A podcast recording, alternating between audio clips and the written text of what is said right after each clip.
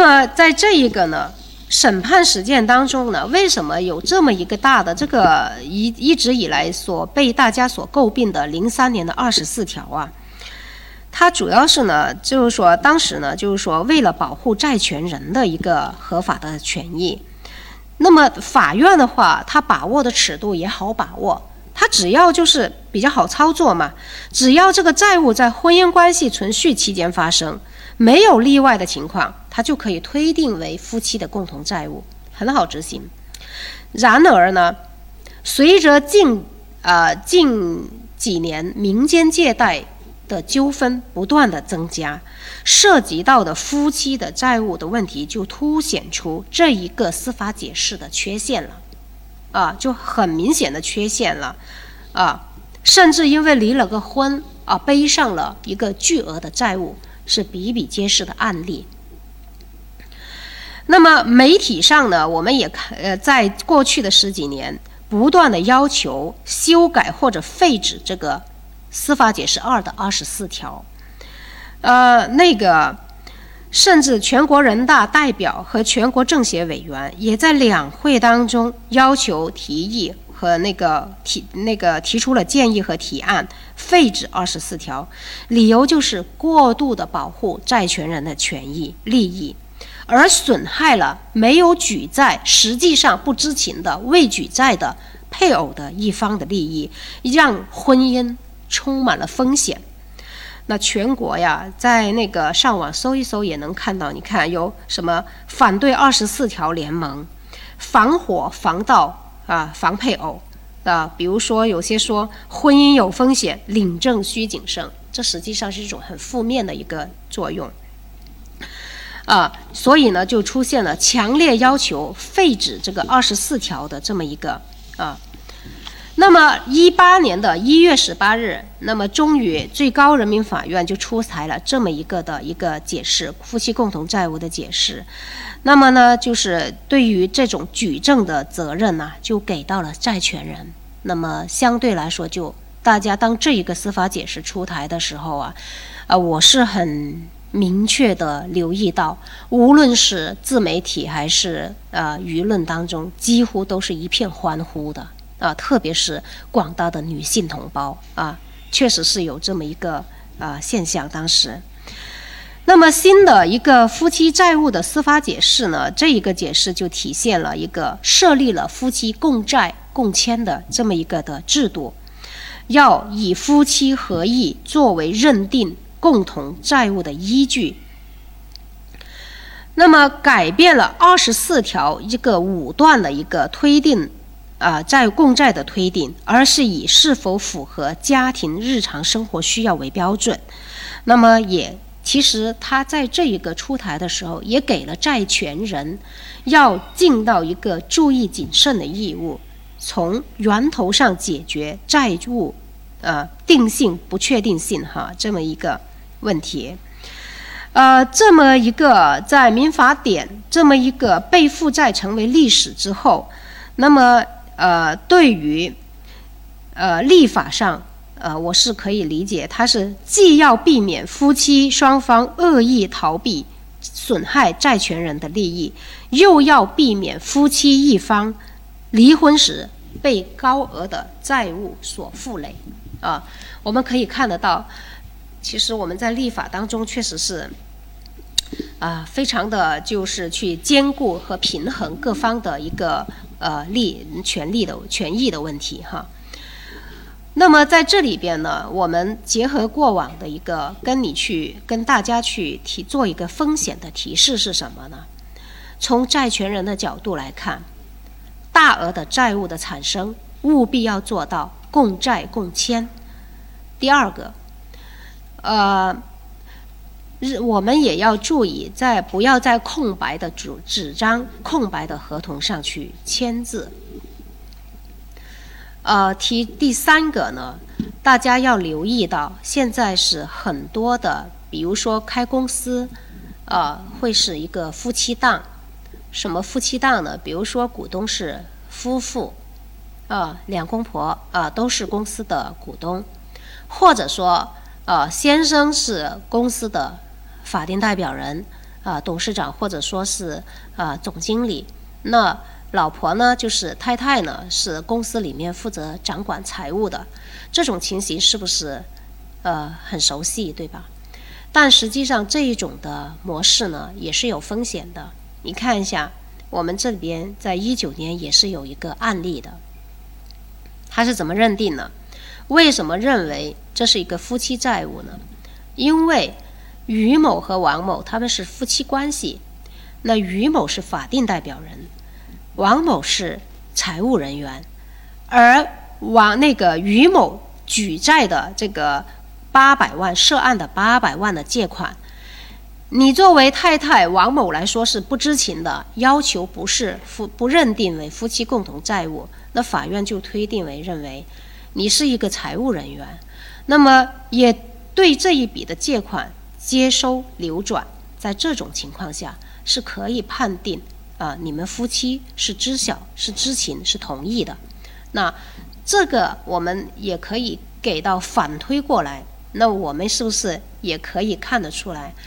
像现在很多的，我们留意到哈，很多公司企业，它在创业或者设立之初啊，它都是一个股东或者是夫妻档，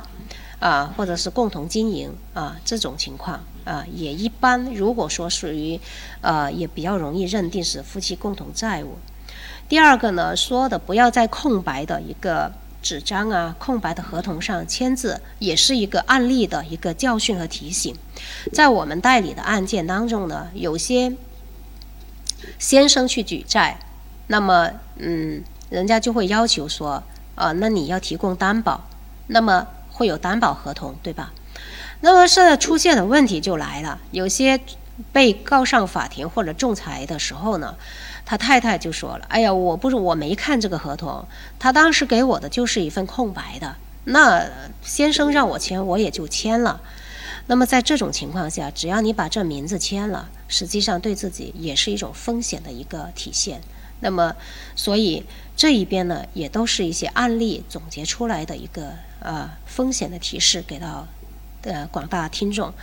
啊，对于共债共签是已经很明确的。那么我们在签名之前务必要留意啊，自己签的名是要承担法律后果的。嗯，好，下面一个呢，就是呃，无论是媒体还是舆论，都是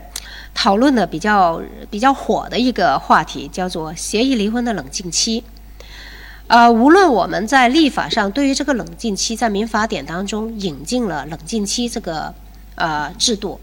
是利还是弊，好还是不好，呃，都已经呃不那个了，因为已经尘埃落定，就是确实是已经引进了。那么在这种情况下，我们也就不需要去过多探讨呃冷设置冷静期的这个制度呢好还是不好了。那么我们看一下，呃。实际上，在原来的婚姻法当中，大家都我们大家都很清楚，只要你预约到了民政部门，啊，双方就离婚的协议达成一致意见，那你直接去办理，几乎没有什么太大的障碍，就能够把一个离婚证给拿到手了，那就解除了婚姻关系。呃，那现在呢，它新增的民法典当中的那个。新增了这个协议的离婚冷静期呢，我们可以看到法律的规定，它是，呃，我们看下面可能用一种比较，这是法条的规定啊，大家知道就基本都能查得到，啊，我们来看一下下面哈。一般很多人咨询我的时候说，呃，他就是说咨询我的时候呢，基本上我都按照这个框架跟他说是什么呢？你如果想离婚，只有两条路，第一条诉讼离婚。第二条，那就是协议离婚。那离婚冷静期呢？它就是在协议离婚里边的一个呃制度。我们来看一下，离婚的协议离婚呢，我们给它那个原本呢，它是类似于一个顺产。啥叫顺产？你协商一致，亲自去领，当时申请，基本当时就完成了离婚登记，对吧？这个是嗯不陌生吧？啊，大家都知道。那好，现在民法典它把这一个改了，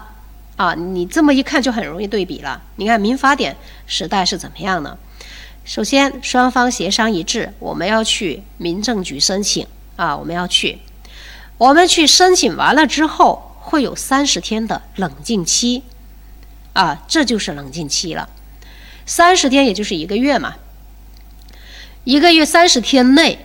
无论是男方还是女方，有一方不愿意离婚的，那你可以撤回。那么你，啊，你三十天考虑完了之后呢？啊，双方还是同意，哎，我还是同意继续两个人去办理离婚。那么双方亲自再去民政部门办理一个离婚登记，这时候可以拿到一个离婚的一个呃离婚证。那么我们这里可以看到哈，是不是三十天的冷静期，再加三十天的一个呃呃那个领证期，实际上就已经是两个月了，对吧？那好，实际上我们。呃，据我所知，哈，现在除了这里边的之外呢，我们其实就算是夫妻协商一致同意离婚都好，你现在要上网去民政部门预约个号，基本上也是一个月之后了。那所以实际上啊，这个协议离婚，它确实是啊比较波折，但还是它体现了一个最大的一个呃立法的目的。就是不要因为冲动，啊，不要因为不冷静，啊，一时的冲动，而去领了这么一个离婚证的这么一个立法上的一个苦心。对于这一个问题呢，呃，它也是有一定的一个背景的。它的背景体现在哪里？它体现在呀，最近呃，这个闪婚闪离的现象比较突出。还有一个逐年高升的离婚率的这么一个社会现状，那么他离婚冷静期的设立就要避免一个冲动型、草率型的离婚。呃，这么一个冷静期的设定呢，就是留出这个时间给思考婚姻中存在的问题，来挽救婚姻危机或、危机婚姻。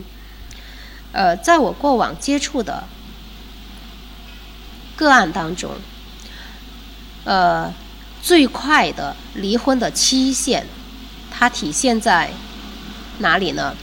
最快的离离婚的时间，它体现在几个月，三个月就离婚了，就由结婚小两口到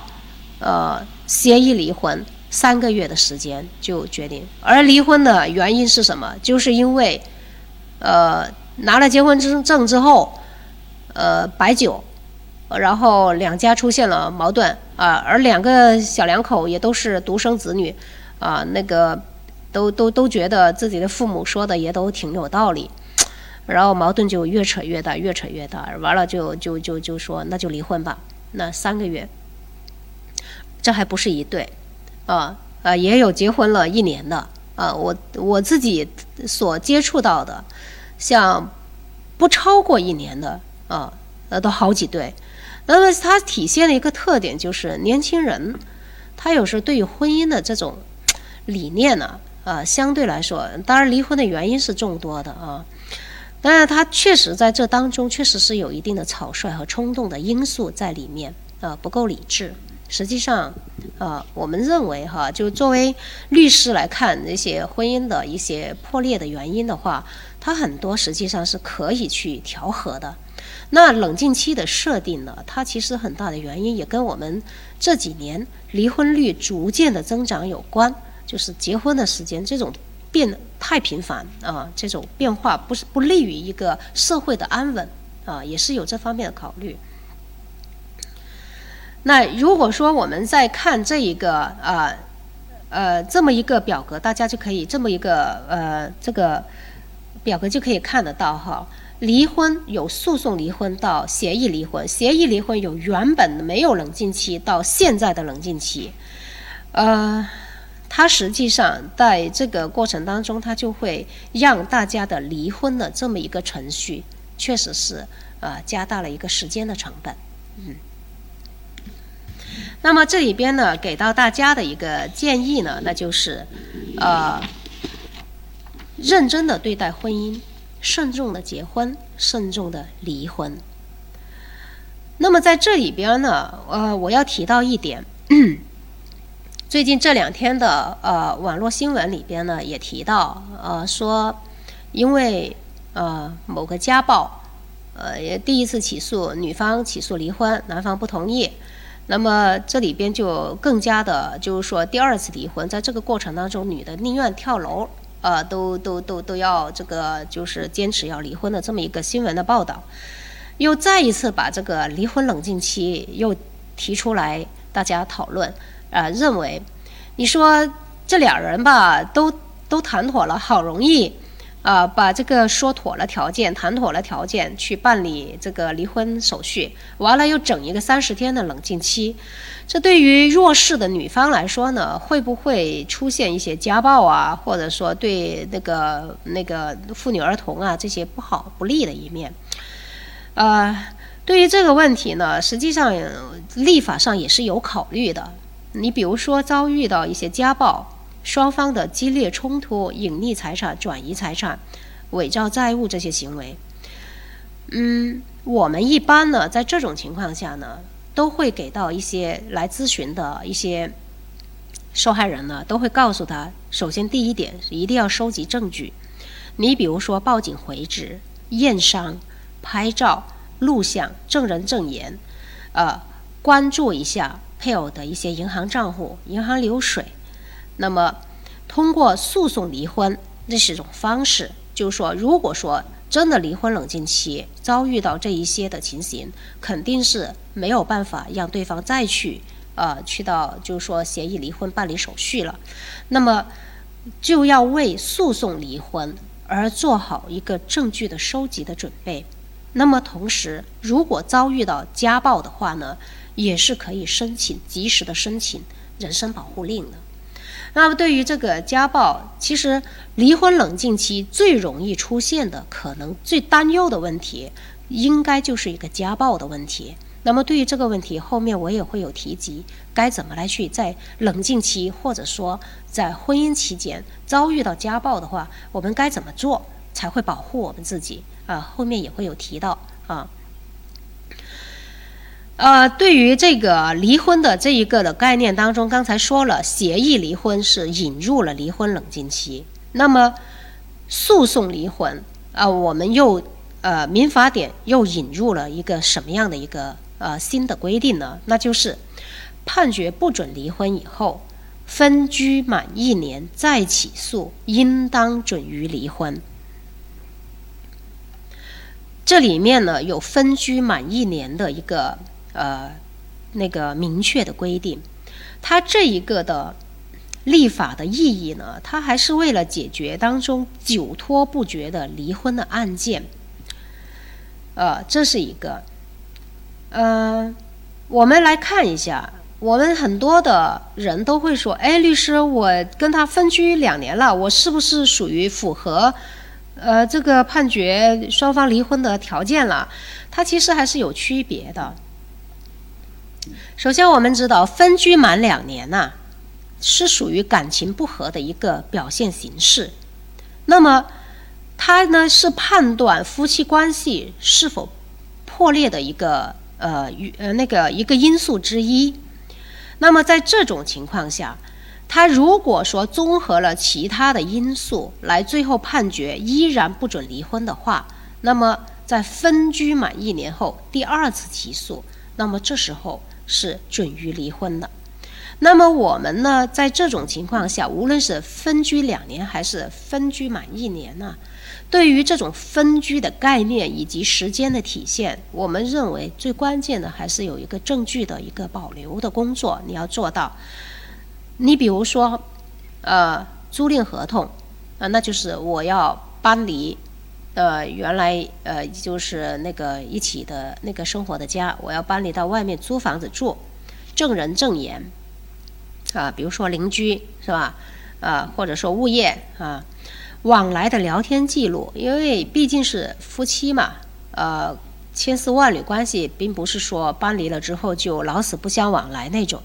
他肯定还会有聊天的，比如说告诉他说我已经搬出来了，啊，那个怎么样的各方面的一个沟通还是会有的。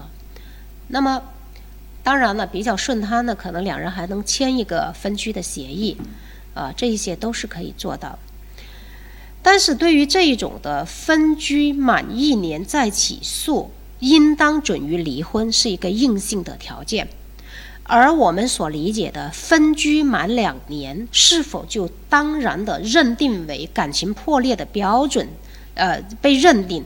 没错，分居满两年确实是属于夫妻感情破裂的因素之一，但是它不是一个硬性的条件，它需要有很多的证据来去证实你们就确实已经属于分居满两年。那么在这种情况下，这个引进了一年之后的一个分居满一年的一个离婚制度，那么也对诉讼离婚当中也是解决了一大难题。它对于一些久拖不决的呀，它还是有很大的一个帮助。好，我们都说刚才说了结婚，啊，也说了夫妻关系当中的家事代理制度，我们也说了这个，呃。那个刚才所说的离婚里面的一个新引进来的一个变化和约定，我们现在来看一看离婚后的一个抚养权的归属。实际上，我们能够留意到哈，离婚之后孩子的抚养权呐，呃，还是变化比较大的。你看，原来的婚姻法的话，呃，是就是是根据子女的权益。的原则，十周岁的根据十周岁以上孩子，啊，一般来说呢，就是原来婚姻法规定嘛，哺乳期的啊，那一般都是呃母亲抚养为原则了，哺乳期之后的是有利于子女的权益为原则，十岁以上的要呃一般都会呃问一问这个孩子的意见，愿意跟谁，这是原来婚姻法的。那我们来看一下现在民法典当中它是有变化的，你看。不满两周岁的，是直接有，就是判定直接由母亲直接抚养为原则；两周岁到八周岁的，是有利于未成年子女的原则；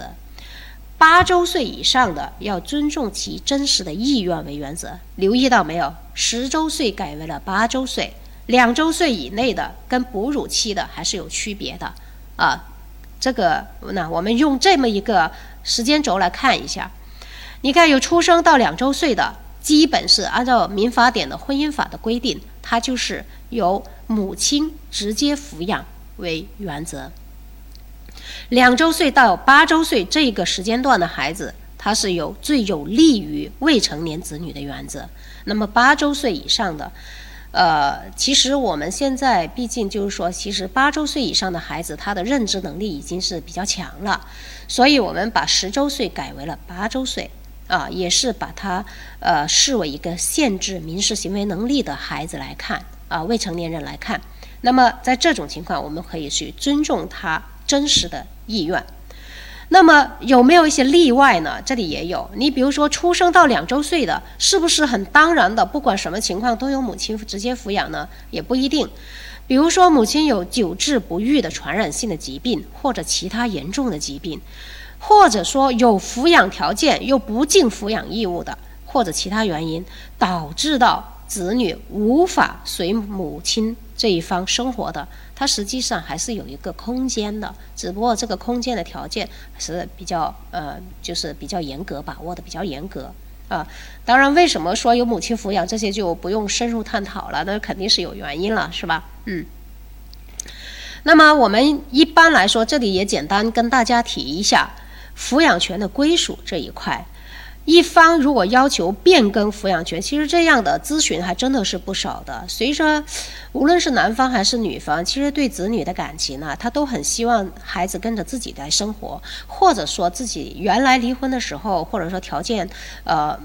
不是那么好，或者怎么样的，当时没有争取到孩子，都希望能够有一个变更抚养权的话，那么在这种情况下，都会有不少的咨询，或者说有这么一个意愿，能不能说，哎呀？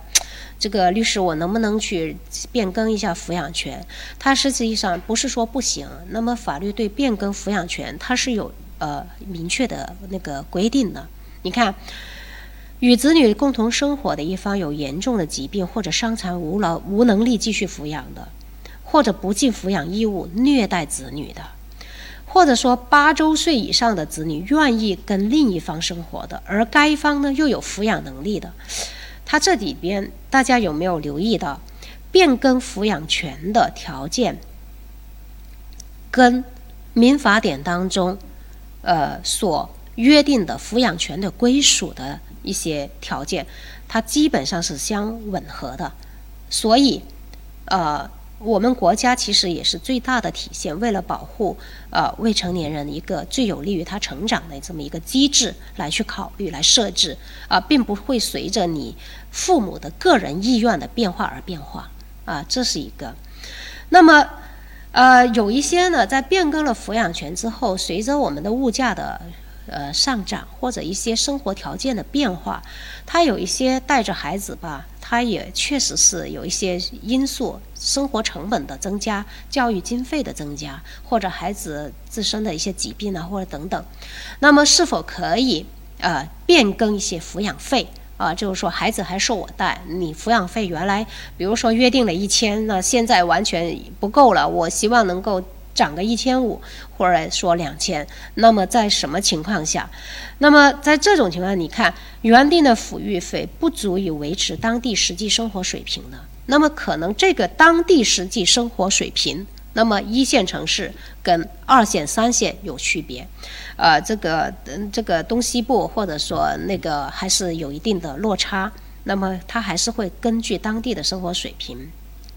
还有就是刚才说的教育费用啊。患病啊什么的，它都会导致到抚养费的一个变动的因素。那么这些其实国家都会有一个救，就是有这么一个救济的途径啊，给大家去处理的。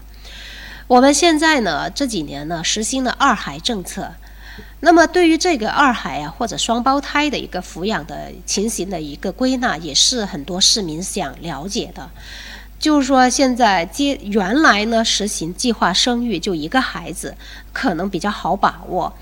那现在呢已经是实行二孩政策了，甚至一出生就双胞胎的。那么这一种如果是面临婚姻解体的情况下，这个孩子该怎么来去呃，就是抚养权一般是怎么分配的呢？大家也可以看到，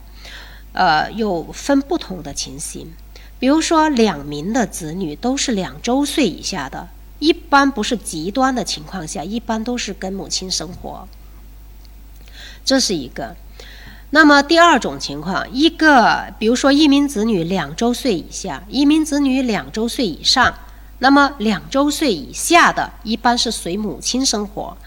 那么另一名子女呢，比较大概率就是跟父亲生活了。啊，这是一种。那么第三种的情况，两名子女他都是在两周岁以上、八周岁以下的，那么由于没有到一个询问意见的年龄，那么一般来说，一人抚养一名子女的可能性是呃比较大的，就是呃一人带一个。那么关于八周岁以上的子女的抚养权呢？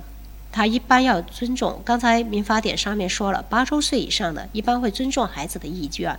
啊，法院呢，呃，他一般会要求呃孩子到庭发表一下意见啊，当然这种发表意见不是说在法庭上，而是，呃，在有陪同的情况下的一个私下的一个询问啊。特殊的情况呢，就是呢，我们要关注到，其实婚姻案件的纠纷当中也遇到不少说抢孩子啊，当然抢孩子这种现象哈，比如也就是说把子女强行带到带走，并且藏起来不给对方呃带的这种情况，见的这种情况，这种呢，其实呃。大家也都这种情况啊，无论是抢的一方觉得我我似乎是孩子在我身边了啊，那我就可以呃争到孩子的抚养权；而另一方觉得孩子被带走了，呃我又见不到找不着了，我他也很焦虑，啊，但实际上司法实践当中，法院会认为啊，带走孩子的这一方啊，这种手段呢，会认为呢就是思想极端，可能会伤害子女的一个感情，那么而且也会阻碍另一方。探视权、探望权的一个，啊，探视权的一个一个实现，会造成一个更大的矛盾，他往往会判决孩子归另一方生活，所以呢，呃，其实也是用一种司法的判例方式，不鼓励呃，甚至不支持这么一种极端手段，呃，来去呃伤害一个子女的感情的行为，啊，这是我们国家在实现二孩政策之后，结合民法典的变化，呃，对于孩子抚养权归属的一个呃一个一个一个看法和意见啊。接下来一个问题，我们回避不了的一个问题呢，那就是人工生育子女的法律地位问题。实际上，这个问题，嗯，在现在的婚姻案件当中啊，啊也是会有的。你们看一下啊，比如说由于生育的问题呢，嗯，试管婴儿或者说呃的出生，那么对于一种人工生育的方法来那个那个什么。呃，也是很比较常见的一个现象了哈。那么最高院关于夫妻离婚后人工受精所生子女法律地位如何确定的一个复函呢？呃，这里面大家可以看得到哈，双方一致同意进行人工受精所生子女应视为夫妻双方的婚生子女，那么适应婚姻法的有关规定。啊，当然，这个是匹配上婚姻法的一个最高院的复函。那么，这个实际上也会是，因为我们民法典出来了之后，相对应的司法解释后期也会相匹配上来。但是，我们从这一个最高院的复函就可以看到有一个问题，就是第一，双方一致同意人工受精的；第二，法律地位是，呃，跟这个。呃，生育的子女是啊，自然生育的子女是一样的法律地位啊。对于这一点，那么在这里边呢，我们就要提到另外一个问题了哈。我们也是有这样的案例，而且这种案例实际上已经是比较早都出现了，那就是未经配偶同意的代孕。对于人工这个呃生育的子女啊，他双方一致的话呢，基本上都不会出现太大的分歧，他的法律地位也跟婚生的这么一样的。但是问题往往是出现在哪里呢？就是一方想生，另一方不知情，呃，而这一种呢，又是一个代孕啊，或者说是呃没有经过另一方同意的试管啊生育的这么一个的子女，那么他的法律地位该怎么来去确定呢？我们呢也找了相关的案例，而且还算是比较贴地气的，就跟我们广州的哈。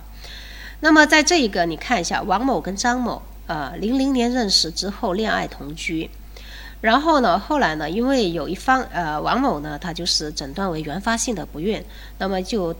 大家就双方就决定体外受精的方式生育子女，其中呢，呃，二零零二年，呃，生了一个女孩儿，王某一。然后，二零零三年又生了一个女孩儿王某二。那么这两个实际上我们都能够看得到，他们双方是同意的，对吧？那好，问题就出现在后面了。零三年在生了王某二之后呢，呃，王某就提起了诉讼，要求解除与张某的同居关系。那么，呃，非婚生子女呢，王某一、王某二的也随着王某一起生活，啊，张某呢支付抚养费，这是一个正常的，可以理解，对吧？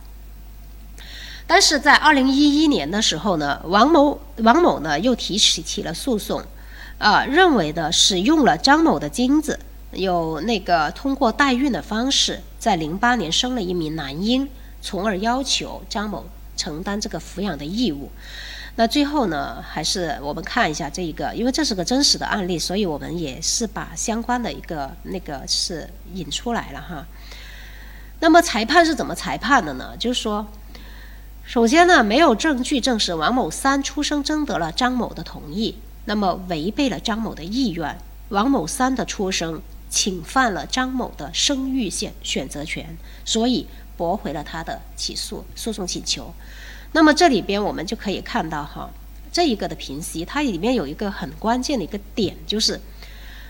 不能被迫成为父亲的一个最基本的权利，也就是说。嗯，他把张某可以视为一个单纯的捐赠精子者，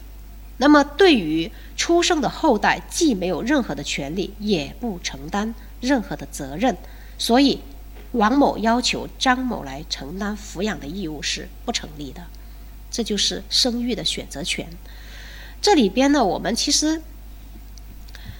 呃，其实我们这一个可以看得到哈，未经配偶同意的一个代孕呢，它呢其实还是在视为一个，呃，给到一个建议呢，就是说你通过人工啊生育出来的孩子，务必取得双方的同意，才需要呃承担相应的这个。婚姻边当中的一个权利和义务啊，那么在这里边，离婚的抚养权的归属，我们呃就是给到大家的一个法律上的建议，就是争取抚养权的时候呢，就是提供良好的生活环境、教育环境，呃，生活环境、教育环境，呃，比如说稳定的收入证明、居住的证据啊。这个教育的情况哈，比如说哈，没有不良的嗜好，性格修养良好啊，还有家庭同住的其他成员，呃，也愿意帮忙带孩子的这些条件，其实都有利于呃争取呃抚养权的一些归属的争取的一个机会，增大这种机会。其实我们在这个呃可以看得到。抚养权呢，它最终的一个体现呢，它还是应该从子女的角度出发，把维系良好的亲子关系来放在首位。无论最终是谁获得抚养权，双方都应该用心的关爱子女。毕竟，父母都期望子女健康的成长，成为一个优秀的孩子，对吧？关于抚养权的这一块呢，就是离婚后。就子女的抚养的问题呢，呃，就是上述的一个变化，呃，我着重从这个孩子一个新增的，嗯，民法典当中孩子抚养权的一个新的规定，以及呃，现在比较容易出，呃，比较那个这几年比较那个出现的人两二孩的，就是计划生育变化之后，二孩的一个抚养权的一个分配，以及。呃，这个人工生育的，就是那种呃孩子的法律地位啊，这个这几个层面来给大家做这方面的一个剖析，那么从而给到建议，就是说还是要从孩子的角度利益来去出发，呃，而不是单纯的为了争夺而争夺，嗯。